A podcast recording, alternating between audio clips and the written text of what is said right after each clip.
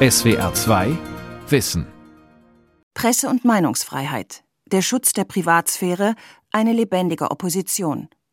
Unsere freiheitliche Demokratie beruht auf der politischen Theorie des Liberalismus. Philosoph Martin Bohms. Wir müssen uns darüber im Klaren sein, der Liberalismus ist tatsächlich eine anstrengende Ideologie, weil die vom Einzelnen fordert, den Mut, selber zu denken. Illiberale Demokratien in Europa. Der Angriffskrieg Russlands. 2021 der Sturm auf das Kapitol in Washington. Liberale Demokratien weltweit werden attackiert. Sabine Leuthäuser-Schnarrenberger, lange Jahre Bundesjustizministerin. Wir können noch so starke Institutionen haben und Gerichte, wie auch immer. Es ist entscheidend, dass der Bürger auch die Demokratie schätzt. Wir müssen den Liberalismus wieder zu einem Humanismus machen. Das ist die Herausforderung. Sonst wird er dauerhaft keinen Bestand haben. Der Liberalismus. Politisches Modell in der Krise. Von Michael Reitz. And here in America, good journalism, good satire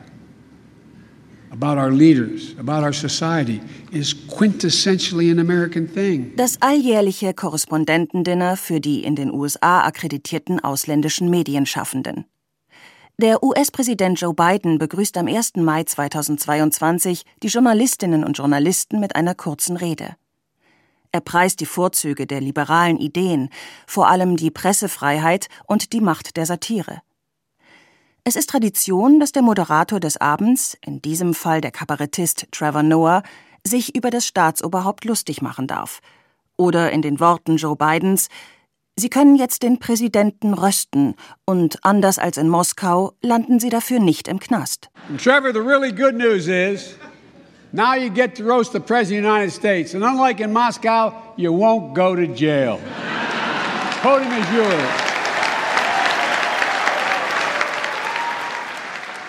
In humoristischer Form zeigt diese kurze Episode die Umrisse eines politischen Denkens, das als liberal bezeichnet wird. Meinungsfreiheit, Toleranz, Kritisierbarkeit der Regierenden und Schutz der Untertanen vor der Willkür der Herrschenden. Doch zu Beginn des 21. Jahrhunderts verdichten sich die Krisen in Europa. Durch die Kriege in Syrien und der Ukraine strömen Millionen hilfloser Menschen in die wohlhabenden Länder. Die Klimakrise zwingt die Staaten zu tiefgreifenden Veränderungen. Politiker wie Wirtschaftsminister Robert Habeck oder Finanzminister Christian Lindner stellen die Deutschen darauf ein, künftig auch mal verzichten zu müssen. Stehen wir vor einer Zeitenwende? Liberalismus, das war für viele Menschen immer die Verbindung von politischer Freiheit und wirtschaftlichem Wohlstand. Ist die eine Säule angeschlagen, gerät die andere mit ins Wanken.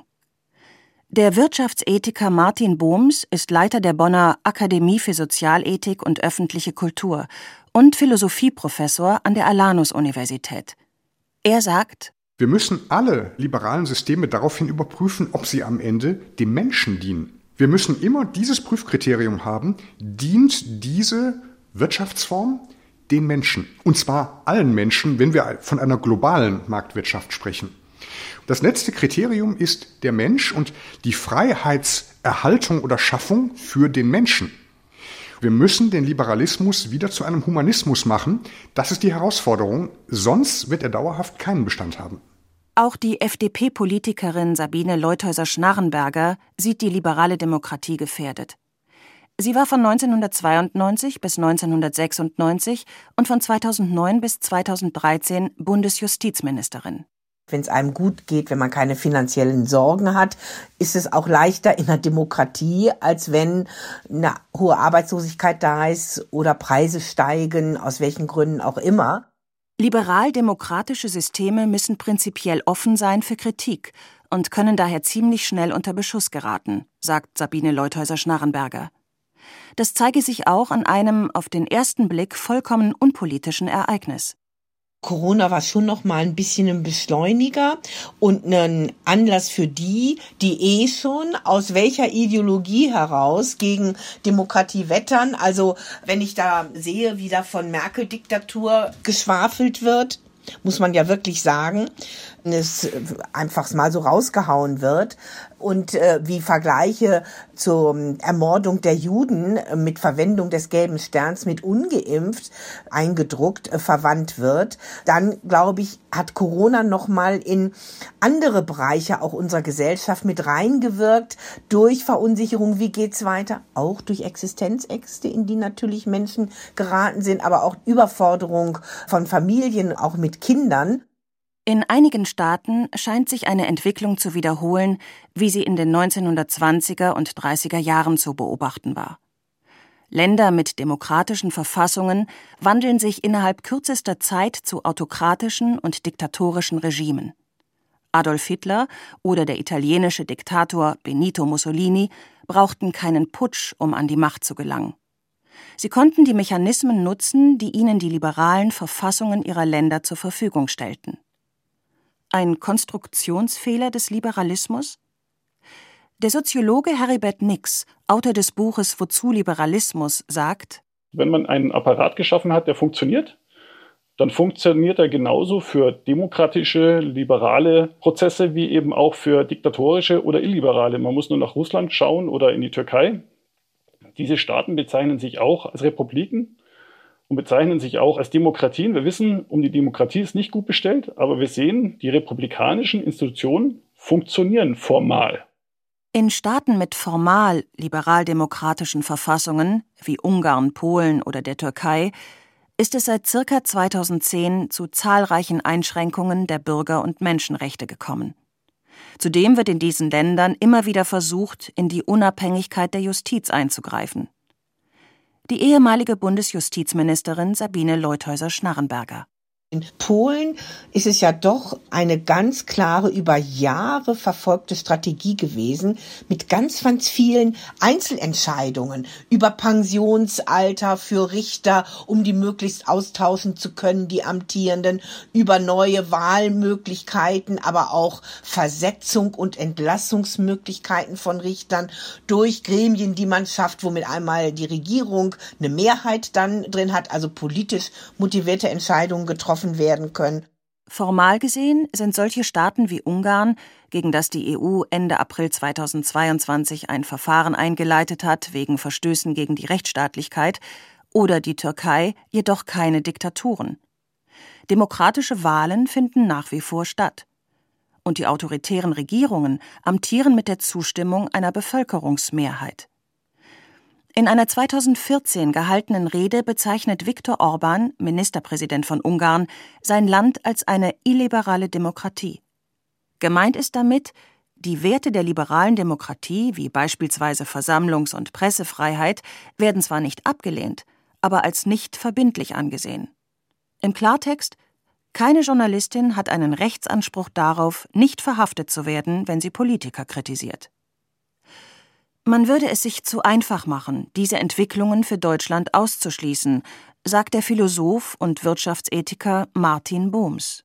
Ich glaube, dass wir darauf ein Auge haben müssen. Es gibt eine illiberale Tendenz, die aus dem Schoße der liberalen Gesellschaft selber sich entwickelt und die besteht genau darin, mit absoluten Moralvorstellungen Gruppen gegeneinander zu stellen. Das ist ein Gift für jede freiheitliche Gesellschaft und da müssen wir aufpassen. Gefährlich wird es dann, wenn die Regierenden in Konfliktfällen nicht als Mahner und Mäßiger auftreten, sondern noch Öl ins Feuer gießen. Verrat steht auf dem Transparent, das beim Sturm auf den Kongress liegen geblieben ist. Nachdem die Lage wieder unter Kontrolle ist, werden die Sachschäden im Parlament sichtbar. Am 6. Januar 2021 stürmen etwa 800 bis 1200 rechtsradikale Anhänger des damals noch amtierenden US-Präsidenten Donald Trump das Kapitol in Washington. Ein symbolträchtiger Angriff. Ermutigt durch Äußerungen von Trump war ein Protestzug seiner Anhänger gestern eskaliert. Die Demonstranten durchbrechen Polizeiabsperrungen, drängen zum Portal, schlagen Fenster ein. Einige gelangen ins Innere. Die Sitzungen beider Kammern müssen abgebrochen werden, Abgeordnete sich verschanzen. Es kommt zu tumultartigen Szenen. Das Kapitol gilt als Herzstück der amerikanischen Demokratie. Die Demonstranten wollen verhindern, dass Senat und Kongress den neuen Präsidenten Joe Biden im Amt bestätigen. Das internationale Entsetzen über diesen Angriff ist groß. Die liberale US-amerikanische Demokratie ist schwer beschädigt. Das Wort liberal geht zurück auf die lateinische Wurzel libera, zu Deutsch frei. Als Begründer des Liberalismus gilt der englische Philosoph John Locke, der von 1632 bis 1704 lebte. In seinem Buch Zwei Abhandlungen über die Regierung, die Stiftungsurkunde des Liberalismus, schreibt er 1690 Der Mensch ist mit einem Rechtsanspruch auf vollkommene Freiheit und auf den uneingeschränkten Genuss aller Rechte und Vorrechte des Naturgesetzes der Gleichheit mit jedem anderen Menschen auf dieser Welt geboren.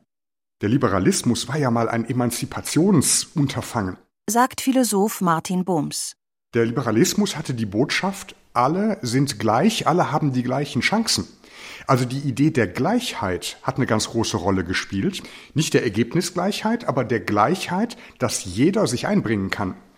Und ich glaube, das ist der zentrale Punkt. Das war auch die Attraktion des Liberalismus. Und das haben wir ein bisschen verloren in der heutigen Zeit. Im 17. Jahrhundert wird England von einem verheerenden Bürgerkrieg erschüttert. Die beteiligten Parteien ruinieren das Gemeinwesen, weil sie lediglich ihre eigenen Interessen verfolgen. Es herrscht Chaos. Gegen Ende des Jahrhunderts setzt sich das parlamentarische Regierungssystem schließlich gegen den Adel durch. Für Staatsphilosophen wie John Locke ist das der Anlass, sich über eine möglichst gerechte und liberale Regierungsform Gedanken zu machen. Liberalismus, die Idee des Liberalismus war nicht die ursprüngliche. Lasst uns individuelle Freiheit maximieren, sagt der Soziologe Haribert Nix. Die ursprüngliche Idee war immer kombiniert mit Gleichberechtigung. Es ging eben darum, dass der Adel ja vorher viel mehr Freiheiten hat als die anderen und genau das wollte man nicht mehr. Man wollte für alle gleiche Rechte, gleiche Freiheiten schaffen und man wollte auch, dass diese gewährleistet werden. Doch bei aller Sehnsucht nach Freiheit und Gleichberechtigung wie lässt sich verhindern, dass aus der Mitte der gleichberechtigten Menschen heraus ein Einzelner oder eine Gruppe zum alleinigen Machthaber wird? John Locke formuliert in seinen Abhandlungen einen Grundsatz, den wir heute als Gewaltenteilung bezeichnen. Bei der Schwäche der menschlichen Natur, die stets bereit ist, nach der Macht zu greifen, würde es jedoch eine zu große Versuchung sein, wenn dieselben Personen, die die Macht haben, Gesetze zu geben, auch noch die Macht in die Hände bekämen, diese Gesetze zu vollstrecken. Die englische Revolution und das Denken John Lockes erreichen bald das europäische Festland. Vor allem in Frankreich gärt die Stimmung gegen adlige Willkürherrschaft und Privilegien.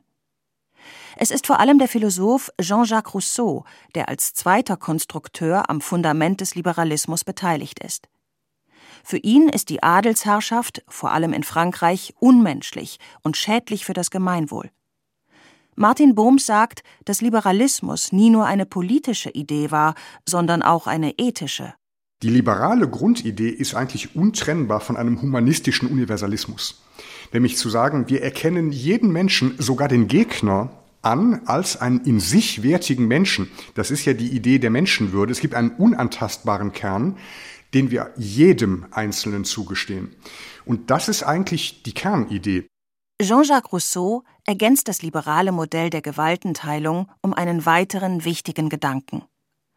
Nach seiner Auffassung müssen die Bürgerinnen und Bürger in eigener Verantwortung ein Regelwerk gestalten, nach dem sie miteinander umgehen wollen. Die beste Garantie für einen fairen Umgang sieht Rousseau in einem symbolischen Vertrag, den die Menschen untereinander schließen. Der Tübinger Staatsphilosoph Ottfried Höffe hat mit zahlreichen Publikationen zur politischen Philosophie immer wieder auf die liberalen Wurzeln des modernen Staates hingewiesen. Vertrag bedeutet mehreres. Erstens mal zunächst sind die Menschen frei. Dann überlegen sie sich, welche Vorteile sie vom Zusammenleben haben und unter welchen Bedingungen sie das Zusammenleben gestalten wollen. Und vorausgesetzt, dass die Bedingungen allseits zustimmungsfähig ist, schließen sie dann eben gedanklich einen Vertrag und einen sie auf diese Bedingungen. Denn Freiheit kann nicht grenzenlos sein. Dieser Gedanke findet sich auch unmittelbar nach der Französischen Revolution. In Artikel 4 der Erklärung der Menschen- und Bürgerrechte vom 26. August 1789. Da heißt es Die Freiheit besteht darin, alles tun zu können, was einem anderen nicht schadet. Die Ausübung der natürlichen Rechte eines jeden Menschen hat mithin nur die Grenzen, die den anderen Mitgliedern der Gesellschaft den Genuss der gleichen Rechte sichern. Das heißt, vor der Vertragsschließung ist man frei, nach der Vertragsschließung ist man gebunden, nach Bindungen, die man selber eingegangen ist. Und insofern ist der Vertrag eben ist ein Bild, eine Metapher für Legitimation von Staatsverhältnissen. Der Rechtsphilosoph Christoph Möllers hat 2020 mit seinem hochgelobten und viel diskutierten Buch Freiheitsgrade den Versuch unternommen, den Liberalismus auf die Höhe der Zeit zu bringen. Für ihn ist der Gedanke der Vertragsschließung lediglich ein Versuch. Es gäbe keine Garantie der Widerspruchsfreiheit, wie sie in der Theorie sehr oft entworfen würde. Sondern es gibt immer Praktiken, in denen die Freiheit des einen tatsächlich einerseits legitim ist und andererseits doch auf Kosten des anderen geht. Ne? Das ist, glaube ich, die Wahrheit, die irgendwie in der Theorie sehr oft unterschlagen wird und die dann dazu führt, einerseits sich darauf einzulassen, wie vorläufig alle Einigungen darüber sind, wie man Freiheit verteilt und andererseits sich darüber klarzumachen, dass man sagen, Verfahren dafür braucht, die politisch sind, also nicht die eine große Gemeinschaft, die alles entscheidet, sondern auch eine Pluralität von, von Politisierungen akzeptieren kann. Die Aufgabe des liberalen Staates soll sein, die unterschiedlichen Interessen der Menschen miteinander zu versöhnen. Der Staat solle ausgleichen und Konflikte entschärfen, sagt auch Philosoph Martin Bohms. Der Staat hat eine ganz zentrale Aufgabe für eine liberale Gesellschaft, nämlich die Voraussetzungen zu schaffen, dass diese Idee der Autonomie, der Selbstverantwortung überhaupt sich entfalten kann. Das kommt ja nicht von alleine und in unseren heutigen Zeiten, die geprägt sind von ganz starken Meinungsblasen und Echokammern, kommt das noch viel weniger von alleine als vorher schon. Der Staat hat also die Aufgabe, diese Ertüchtigung des Menschen zu gewährleisten. Die Politikerin Sabine Leuthäuser-Schnarrenberger hat zusammen mit Gunnar Wendt ein Buch geschrieben. Titel Unsere gefährdete Demokratie. Sie beschreibt darin, dass Liberalismus nicht verordnet werden kann, sondern tatsächlich auf der Ertüchtigung des Individuums basiert. Der Einzelne, der soll eben Verantwortung übernehmen, der soll sich entfalten können, der soll gestalten können und der Staat, der schafft die Rahmenbedingungen, die man auch immer wieder anpassen muss. Aber das Kollektiv steht nicht im Mittelpunkt, sondern der Einzelne. Der Staat soll Vermittler sein, unparteiisch und fair. Die intimen Belange seiner Bürgerinnen und Bürger jedoch gehen ihn nichts an. So beschreibt es schon der preußische Reformer Wilhelm von Humboldt 1792 in seiner Schrift Ideen zu einem Versuch, die Grenzen der Wirksamkeit des Staats zu bestimmen. Jedes Bemühen des Staates ist verwerflich, sich in die Privatangelegenheiten der Bürger einzumischen. Das wiederum setzt voraus, dass die Menschen ihre Angelegenheiten selbst regeln können, ohne sich gegenseitig an die Gurgel zu gehen. Hierin liegt ein Dilemma des Liberalismus. Er muss davon ausgehen, dass die Handelnden der Vernunft gemäß agieren, dass sie diskutieren, abwägen, von ihren eigenen Interessen absehen können zum Nutzen des Gemeinwohls. Liberalismus bedeutet immer auch einen Appell an die Fähigkeit der Selbstbeschränkung des Menschen. Er ist ein Anti-Egoismus-Programm, sagt Rechtsphilosoph Christoph Möllers. Die Freiheitsgrade würden immer weiter ausgelotet. Das heißt, man braucht ein Mittelmodell, das sagt, wir setzen die Revolution nicht fort, aber wir machen sie auch nicht rückgängig. Und das ist eigentlich der ganze Liberalismus. Das ist das weder rechts noch links, sondern das pragmatische, mit einem gewissen Fortschrittsglauben ausgestattete, auch irgendwie so ein bisschen mittelreichweitig lavierende Problemlösungsmodus, der dann irgendwie zur Politik wird. In einem idealen liberalen Staatswesen könne sich weder der schrankenlose Freiheitsgedanke noch der radikale Egoismus durchsetzen, sagt auch Staatsphilosoph Ottfried Höffe. Und dazu ist ganz entscheidend der Gesichtspunkt der allgemeinen Zustimmungsfähigkeit. Diese allgemeine Zustimmungsfähigkeit ist natürlich wichtig, denn ob jeder dazu stimmt, hängt natürlich von äußeren Umständen ab. Unter anderem von deren Einsicht, auch von deren Bereitschaft nachzugeben.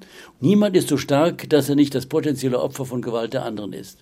Die anderen können sich entweder zusammentun und als geballte Ladung von Menschen dann stärker sein als der Stärkste. Und zum anderen können sie auch äh, einen anderen überlisten und dann in die Knie zwingen. Im Zuge des liberalen Modells sind Elemente entstanden, die wir heute für selbstverständlich halten. Freie Wahlen, Presse- und Versammlungsfreiheit oder die Gleichheit vor dem Gesetz. Doch die liberale Demokratie unterscheidet sich von allen anderen Staats- und Regierungsformen fundamental durch einen Faktor Sie funktioniert dann am besten, wenn möglichst viele Menschen mitmachen. Der rechtliche Rahmen allein reiche nicht aus, sagt Sabine Leuthäuser-Schnarrenberger. Wir können noch so starke Institutionen haben und Gerichte wie auch immer. Es ist entscheidend, dass der Bürger auch die Demokratie schätzt. Denn wenn der Bürger und die Bürgerin sich nicht dafür einsetzen, auch einsetzen zum Beispiel für die Leute, die angegriffen werden von denen, die unser System hier schleifen wollen, dann wird allein nur mit Institutionen Demokratie auch nicht erhalten bleiben können, vor allen Dingen nicht mit Leben erhalten bleiben können, wenn da die Bürgerinnen und Bürger mehr zuschauen, als sich selbst angesprochen zu fühlen. Die sprichwörtliche Politikverdrossenheit machte schon Jean-Jacques Rousseau als eine der größten Gefahren für den Liberalismus aus. In einem gut verwalteten Gemeinwesen eilt jeder zu den Versammlungen. Unter einer schlechten Regierung hat niemand Lust, auch nur einen Schritt darum zu tun, weil an dem, was dort vorgeht, niemand Anteil nimmt. Sobald man bei Staatsangelegenheiten die Worte hören kann, was geht das mich an, kann man darauf rechnen, dass der Staat verloren ist. Für den Wirtschaftsethiker Martin Bohms heißt das, wir müssen uns darüber im Klaren sein, der Liberalismus ist tatsächlich eine anstrengende Ideologie, weil die vom Einzelnen fordert, den Mut, selber zu denken. Das hat also gar nicht so sehr mit Intellektualität zunächst mal zu tun, sondern mit einer Haltung, eine Bereitschaft, selber sich ein Urteil zu bilden und nicht einfach sich anzuhängen an eine vorgegebene Ideologie. Für Martin Bohms ist der Liberalismus ein ständiger Prozess. Liberale Demokratien müssten sich ständig weiterentwickeln, sagt er, ihre demokratische Kultur fördern. Übertragen auf den einzelnen Menschen im Staat heißt das in den Worten von Philosoph Immanuel Kant Habe den Mut, dich deines eigenen Verstandes zu bedienen. Für Ottfried Höffe ist das ein Leitsatz des Liberalismus. Der kompetente Bürger, früher hätte man vielleicht vom mündigen Bürger gesprochen, zeichnet sich mindestens durch zweierlei Dinge aus. Einmal durch einen hinreichenden Stand von Kenntnissen, von Informationen und zum anderen durch ein hinreichendes Maß an Engagement, sich für das einzusetzen, was er für vernünftig und für gerecht hält. Und das Zweite bedeutet eben, dass er durchaus im Auge behält, was seine persönlichen Interessen sind, aber zugleich im Auge behält oder in seine Aufmerksamkeit nimmt, dass die persönlichen Interessen alleine in Konkurrenz mit anderen persönlichen Interessen stehen. Bei allen Fortschritten, die der Liberalismus gebracht hat, darf man nicht übersehen, nach Ansicht einiger Kritiker ist er mit einer Reihe von Geburtsfehlern zur Welt gekommen. Denn er argumentiert nicht selten mit einem Ausschlussprinzip. Das gilt vor allem für die Frage, wer in den Genuss der liberalen Segnungen kommen darf. Selbst ein liberaler Denker wie John Locke sah es als erwiesen an, dass für Katholiken die Religionsfreiheit nicht gelten dürfe. Hinzu komme, dass der Liberalismus seinen Schwerpunkt verlagert habe, sagt Philosoph Martin Bohms. Es hat sich peu à peu verschoben. Dahin, dass man jetzt eher einen Wirtschaftsliberalismus hat, der stärker den Eliten zugutekommt. Das ist aber nicht in der Grundidee des Liberalismus.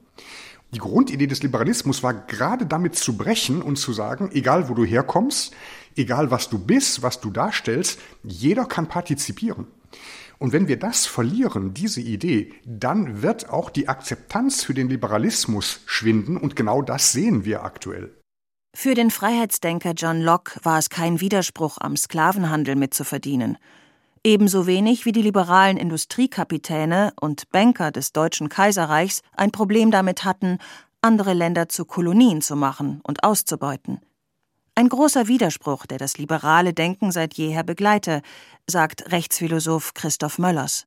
Und den trifft man natürlich auch ganz deutlich im 19. Jahrhundert, wo die Liberalen natürlich diejenigen sind, die sich gegen das allgemeine Wahlrecht einsetzen ähm, und sagen, ja, ja, wählen und Freiheit der Wahl ist super, aber natürlich müssen die Leute das verantwortlich äh, wahrnehmen. Das heißt also, das können natürlich keine Frauen und keine Besitzlosen sein, die hier zur Wahl gehen, weil dann geht das ganze System kaputt.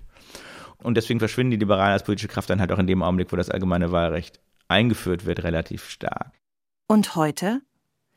Vertreter des Wirtschafts- oder Neoliberalismus im 21. Jahrhundert fordern, den Sozialstaat abzubauen, staatliche Betriebe und Bildungseinrichtungen zu privatisieren und hohe Einkommensklassen bei den Steuern zu begünstigen. Viel diskutiertes aktuelles Beispiel. Zu Beginn des russischen Angriffskriegs auf die Ukraine verteuerten sich kurzfristig Benzin und Diesel.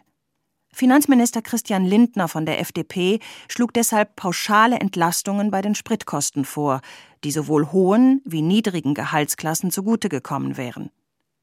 Für seine Parteikollegin Sabine Leuthäuser-Schnarrenberger ein klassischer Vorschlag aus dem Arsenal des Wirtschaftsliberalismus. Da muss man sich nicht um die Reichen kümmern, um die Suffahrer. Die können auch einen Benzinpreis von 2,80 Euro zahlen. Aber da muss man sich um die kümmern, die, weil sie im ländlichen Bereich leben, auch ihr Auto für einen täglichen Fahrt zum Arbeitsplatz brauchen. Und eine Pflegekraft kann eben nicht im Homeoffice sein, sondern die muss eben im Pflegeheim, am Krankenbett mit den älteren Menschen eben da sein und ihre Arbeit tun. Und deshalb, das ist doch gelebter Liberalismus, dass gerade diese Menschen auch in schwierigen Zeiten nicht nur nicht überfordert werden, sondern dass ihnen auch Unterstützung gegeben wird. Auf der einen Seite hat der Liberalismus ja eben diesen einen politischen Kern, zu sagen, liberal ist etwas, wenn es um Freiheit geht und um Gleichberechtigung. Aber es gibt auch noch einen zweiten Kern im Liberalismus, der, denke ich, auch dazu führt, dass es so einen Januskopf gibt. Das ist, und das ist auch schon bei John Locke angelegt, das Eigentum. Das Eigentum ist auch ein Grundwert, ein Kern des Liberalismus. In der wirtschaftsliberalen Argumentation zeigt sich der hohe Wert, den viele Anhänger dieser Form des Liberalismus dem Privateigentum beimessen. Der Liberalismus und die liberalen Demokratien hätten vor allem nach dem Zweiten Weltkrieg ihre Attraktivität daher bezogen, dass sie sich als Gegenmodell zum diktatorischen Sowjetkommunismus positionieren konnten, sagt der Rechtsphilosoph Christoph Möllers. Der Westen hat einen definierten Gegner und der Gegner war unterlegen und das hat in gewisser Weise sehr viel Stabilität gebracht, die aber auch in gewisser Weise künstlich war und gar nicht durch den Liberalismus selbst generiert wurde, sondern auch dadurch, dass es irgendwie eingepackt war in einen globalen Konflikt. Die Probleme der EU mit Mitgliedsländern wie Ungarn, die Grundprinzipien der Rechtsstaatlichkeit in Frage stellen, aber auch Ereignisse wie der Angriff von Trump-Anhängern auf das Kapitol in Washington zeigen, wie gefährdet liberale Demokratien sind und wie attraktiv für viele Menschen offenbar autoritäre Staatsführer. Ich glaube, dass ein Liberalismus 2.0, das heißt eine Wiederbelebung, auch ein Wiedererstarken des Liberalismus, im Grunde alternativlos ist. Es ist die einzige Ideologie, die wirklich die Chance hat, so etwas wie Mitmenschlichkeit, wie Humanismus institutionell zu verankern. Und deswegen glaube ich, dass es tatsächlich keine Alternative gibt zum Liberalismus. Der Liberalismus sei kein Auslaufmodell, sagt Martin Bohms, und er sei fähig, sich selbst zu erneuern. Vielleicht ist es also wieder der alte Gegner in Form von Putins diktatorischem Russland, der der liberalen Demokratie in Europa zu einem neuen Aufschwung verhilft. SWR 2 Wissen Der Liberalismus. Politisches Modell in der Krise von Michael Reitz. Sprecherin Nadine Kettler. Redaktion Lukas Meyer-Blankenburg. Regie Andrea Leclerc. SWR 2 Wissen Spezial. Das Tier. Das Tier und wir. Hallo, ich bin Vera Kern. Ich bin Dirk Asendorf. Wir arbeiten in der SWR 2 Wissen Redaktion. Und wir haben was Neues für euch. Zehn Folgen Wissen Spezial über das Verhältnis von uns Menschen zu Tieren. Wir schauen auf unsere lange Beziehungsgeschichte und fragen uns, warum ist es für viele scheinbar okay, Nutztiere zu töten und zu essen, während wir unsere geliebten Katzen und Hunde verhätscheln. Es geht darum, Tiere zu essen, mit ihnen zu handeln und auch, wie wir sie besser schützen sollten. In zehn Folgen nehmen wir euch mit in den Zoo, zur Drückjagd in den Schlachthof, ans Filmset. Ab 20. Mai nachmittags sind die ersten fünf Folgen da, überall wo es Podcasts gibt. Ab 24. Juni dann die restlichen fünf. SWR 2 Wissen. Manuskripte und weiterführende Informationen zu unserem Podcast und den einzelnen Folgen gibt es unter swr2wissen.de.